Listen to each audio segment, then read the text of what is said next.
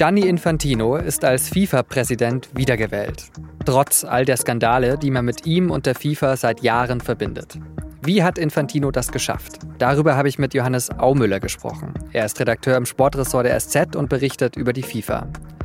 Sie hören auf den Punkt, den Nachrichtenpodcast der Süddeutschen Zeitung. Ich bin Johannes Korsche. Schön, dass Sie dabei sind. Kurze Umfrage. Wissen Sie noch, wo Sie das Fußball-WM-Finale 2014 geguckt haben? Diesen Götze-Moment in der 113. Minute? Der kommt an! Mach ihn! Mach ihn! Er macht ihn! Mario Götze! Ja, ja, etwas abgegriffener O-Ton, ich weiß, aber darum geht es ja auch. Ich bin mir nämlich sehr sicher, fast jeder und jede von Ihnen hatte da diese Bilder im Kopf von damals. Sehr wahrscheinlich auch dann, wenn Sie jetzt vielleicht kein riesen Fußballfan sind. Einfach weil es eben die Weltmeisterschaft war. Die ist halt so groß, dass es alle mitbekommen. Und die WM, die wird ja von der FIFA organisiert. Und deshalb ist die FIFA auch so reich und so groß. Zum Vergleich, die FIFA hat mehr Mitgliedsländer als die Vereinten Nationen. Um im Sportsprech zu bleiben, die FIFA führt damit 211 zu 193. Trotz all der Skandale in den letzten Jahren. Und da gab es ja ein paar. Korruption, gekaufte Stimmen bei der WM-Vergabe, gekuschel mit Autokraten und, und, und. Das Gesicht dieser Skandale war in den letzten Jahren eben meist er, FIFA-Präsident Gianni Infantino. In der Schweiz beschäftigen sich zwei Sonderermittler mit ihm. Da geht es um eine undurchsichtige Justizaffäre. Das ist alles ein bisschen kompliziert, aber was ihm wichtig ist, Infantino müsste gerade eigentlich richtig in Erklärungsnot sein. Und am Donnerstag war auch noch FIFA-Kongress. Da haben die Verbände einen neuen FIFA-Präsidenten gewählt für die nächsten vier Jahre. Also einen möglichen Nachfolger von Infantino. Oder eben nicht. I'm uh, truly humbled and touched by, uh, by your support. And uh, I simply promise you that uh, I will continue serving FIFA. Er werde der FIFA weiter dienen, verspricht Infantino nach seiner Wiederwahl als FIFA-Präsident. Wobei Wahl, es gab keinen Gegenkandidaten. Aber der DFB hat Infantino nicht unterstützt. Also, warum hat Infantino diese große Unterstützung in der Fußballwelt? Und was hat er mit dem Fußball vor? Das habe ich Johannes Aumüller vom Sportressort der SZ gefragt. Er schreibt viel über die FIFA und über Infantino. Johannes, gerade ist der FIFA-Kongress in Ruanda zu Ende gegangen. Was waren denn die Highlights für dich, also neben der Wiederwahl von Gianni Infantino, zu der wir gleich kommen? Ja, es gehört zu diesen Grundprinzipien eines solchen FIFA-Kongresses, dass es keine anderen Highlights gibt. Ähm, es geht bei diesem FIFA-Kongress einfach nur darum, dass Gianni Infantino als Präsident wiedergewählt wird, dass er seine Show abzieht, dass er äh, Sprüche äh, darbietet, die, die unsäglich sind, äh, dass die globale Fußballgemeinde ihrem großen Herrn und Meister huldigt. Und das ist auch diesmal wieder passiert. Dann schauen wir doch mal genauer auf äh, Infantino selbst. Ähm, der wurde ja gewählt, obwohl er jetzt nicht das beste Image hat, äh, zumindest hier in Europa. Stören sich denn die FIFA-Verbände nicht daran und auch nicht an den Ermittlungen gegen ihn? Nein, äh, die, die Fußballwelt ist, das ist traditionell so, ähm, abhängig von der FIFA, von den Geldern der FIFA. Man muss bei der Fußballwelt immer wieder betonen, wie die aufgebaut ist. Das sind halt 211 Mitgliedsländer und das die überwältigende Mehrheit dieser Mitgliedsländer sind halt irgendwelche Kleinststaaten von ähm, Aruba bis Palau, wo es manchmal weniger Fußballplätze als Fußballfunktionäre äh, gibt, wo es einfach gar keine Fußballkultur gibt, ähm, die aber genauso partizipieren an den äh, Geldern der FIFA. Und ähm, das ist das alte Prinzip. Die FIFA der FIFA-Präsident kann hingehen und Unmengen an Geld verteilen. Gianni Infantino hat heute die neuen Zahlen vorgetragen. Er hat gesagt, ähm, die Einnahmen seien jetzt auf 7,5 Milliarden Dollar für den Vierjahreszyklus erhöht worden. Er strebt sogar 11 Milliarden an. Also das Füllhorn wird größer und größer, es wird verteilt. Und solange das verteilt wird, stört sich einfach in der Fußballwelt niemand an Gianni Infantino. Das war jetzt der erste FIFA-Wahlkongress in Afrika. Ähm, spielt das auch eine Rolle, dass er sportpolitisch so Zeichen setzt, neben der Geldverteilung? Also was man sagen kann, ist, dass Gianni Infantino in seiner Amtszeit äh, tatsächlich sehr darauf geachtet hat, dass Afrika an seiner Seite ist. Ähm, die Macht über die afrikanischen Verbände zu haben, das ist wichtig, ähm, ist allerdings, muss man sogar sagen, gar keine Spezialität jetzt von äh, äh, Gianni Infantino, weil es auch schon immer sozusagen Teil der, der ganzen FIFA-Arithmetik war. Es gilt das Prinzip, ein Land, eine Stimme. Also der für, für eine Abstimmung über die Frage, wer wird FIFA-Präsident, ist die Stimme von Deutschland genauso wichtig wie die eben angesprochenen äh, Staaten von äh, Aruba oder äh, Palau, wo es gar keinen Fußballbetrieb ähm, gibt. Von daher ist das schon immer ein einfaches Abzählen gewesen. Man versucht möglichst viele äh, Stimmen zu bekommen. Afrika hat Mitte 50 irgendwas äh, Nationalverbände, die versucht man natürlich auf seine Seite zu ziehen, genauso wie man das versucht mit den vielen kleinen asiatischen ähm, äh, Verbänden, genauso wie man das versucht mit den vielen kleinen ähm, karibischen Verbänden. Das ist einfach das ein altes Prinzip. Jetzt hast du den DFB schon angesprochen. Der hat ja nicht für Infantino gestimmt. Ein paar wenige europäische Verbände haben das ja auch so gemacht. Wie hat denn der DFB das begründet? Ja, man muss sogar noch präzisierend einfügen, dass ähm, es wurde ja nicht abgestimmt an der Urne in einer geheimen Wahlkabine, ob er Präsident bleiben soll oder nicht, sondern es wurde einfach geklatscht. Und äh, der DFB hatte vorher gesagt, genauso wie Verbände beispielsweise aus Norwegen oder Schweden, ähm, man werde ihn nicht aktiv unterstützen. Und von daher äh, können wir einfach mal bis auf weiteres äh, davon ausgehen, dass der DFB an dieser Stelle nicht geklatscht hat.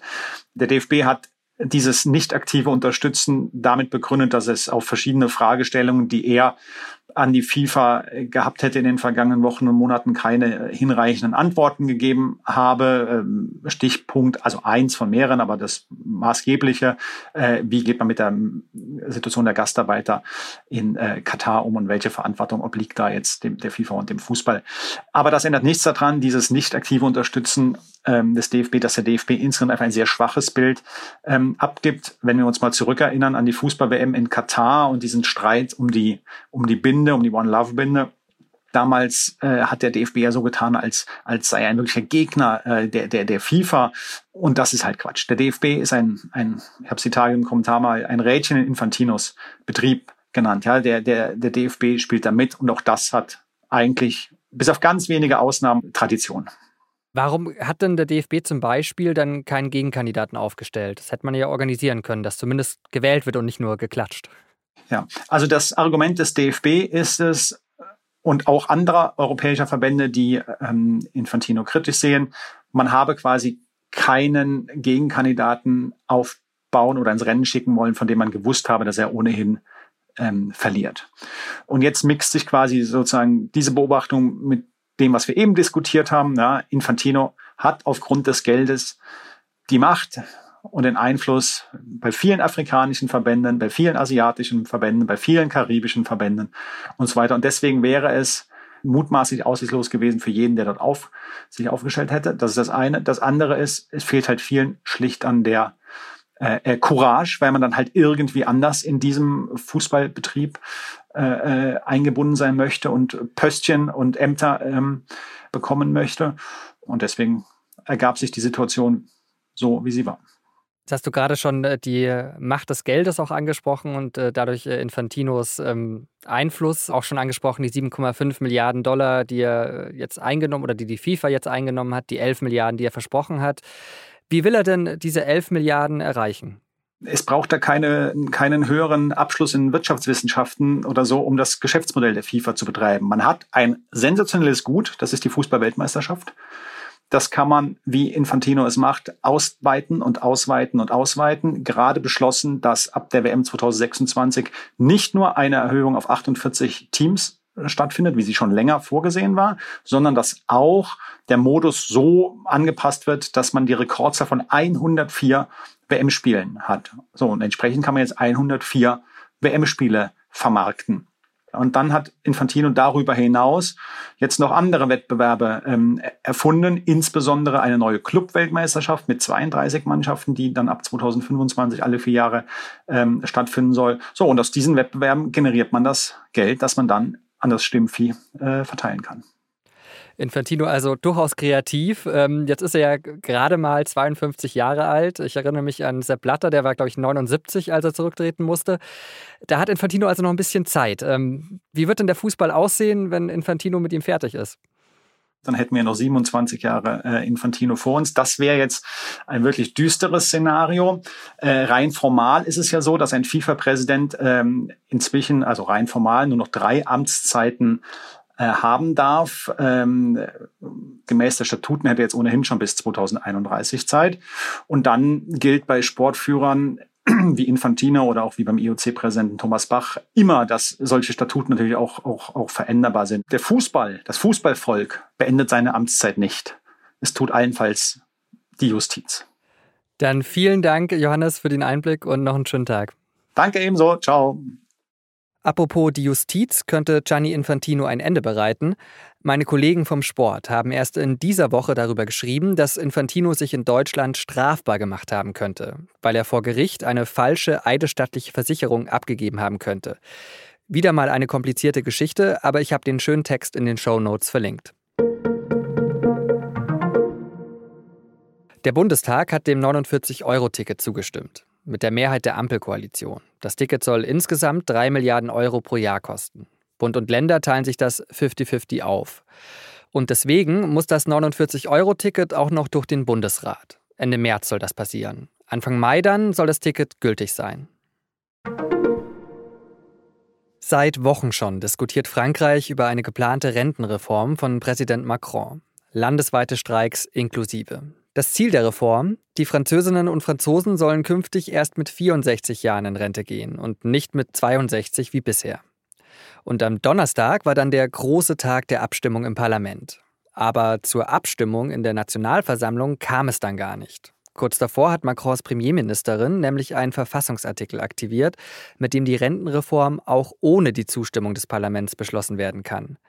Viele Menschen in Frankreich wollen aber auch nach Verabschiedung der Reform weiter streiken. Der israelische Ministerpräsident Benjamin Netanyahu hat bei seinem Besuch in Berlin betont, wie wichtig die Wehrhaftigkeit des Staates Israels sei.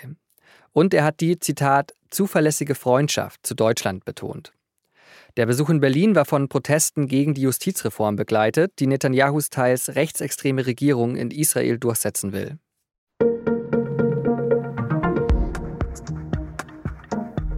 Die Credit Suisse ist die zweitgrößte Bank in der Schweiz und sie ist in großen Schwierigkeiten. Mit 50 Milliarden Franken, also um die 50,7 Milliarden Euro, musste die Schweizer Nationalbank aushelfen, damit der Credit Suisse nicht das Geld ausgeht.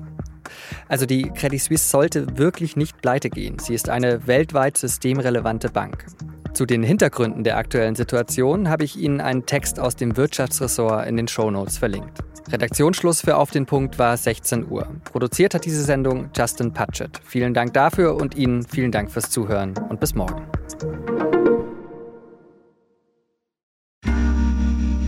Werbung Hi, ich bin Patrick Bauer, Reporter beim Magazin der Süddeutschen Zeitung. Und gemeinsam mit meiner Kollegin Eva Hoffmann habe ich an einer unglaublichen Geschichte recherchiert.